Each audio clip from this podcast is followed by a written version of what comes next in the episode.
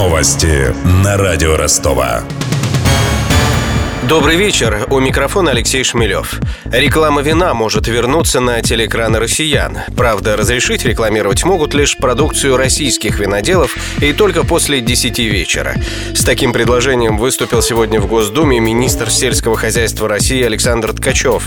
По его словам, данная мера может способствовать популяризации продукта. Для любой страны это престиж, для любой страны это предмет гордости, твое вино. И мне кажется, нам надо в течение пяти лет показать народу России, что это возможно в нашей стране. Качественное, экологически чистое вино. И более того, я буду говорить и о том, что, может быть, нам после 10 вечера разрешить и рекламу вина, отечественное производство для популяризации. И, естественно, тем самым мы будем стимулировать развитие производства вина, винодельческой продукции, на строительство новых заводов, новых технологий и в том числе и потребления качественного продукта. Я думаю, что это проблема не только социальная, но и, естественно, экономическая. Александр Ткачев также предложил повысить ставки на импорт виноматериалов для поддержки отечественных производителей. По данным на начало этого года в Ростовской области около 3000 гектаров заняты под виноградники. Их содержит около 30 хозяйств. И сегодня же в Госдуме предложили перенести празднование Рождества на 25 декабря. С такой идеей выступил Владимир Жириновский. При этом лидер ЛДПР сослался на практику большинства стран.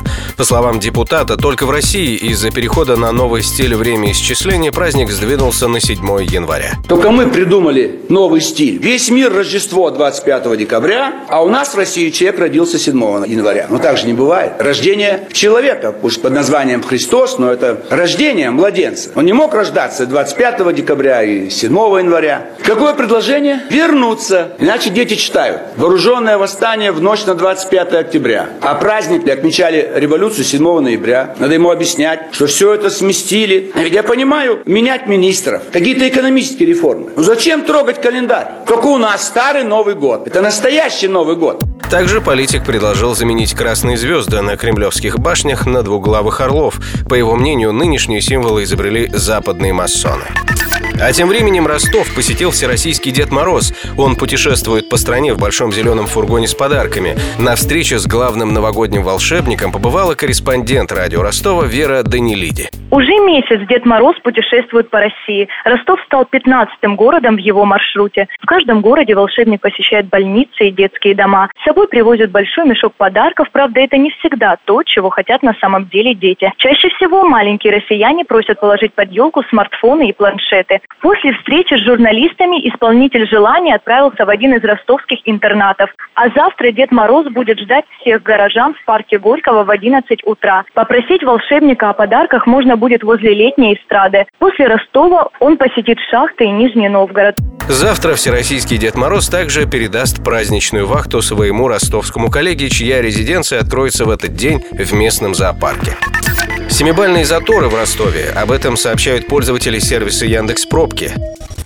Про дороги. Полчаса уйдут, чтобы проехать до Ватера и зоологическую от остановки Литовская до Дальнего. Примерно столько же водители потратят на Шибалдаева и Ларина. Пробка между Целиноградской до Нагибина. Стоят Большая Садовая и Красноармейская от Привокзальной до Кировского. Движение затруднено на Немировича Данченко от Цезаря Куникова до Таганрогской. Пробка на Ворошиловском между Красноармейской и Пойменной. Затор на Варфоломеева от Гвардейского до Чехова.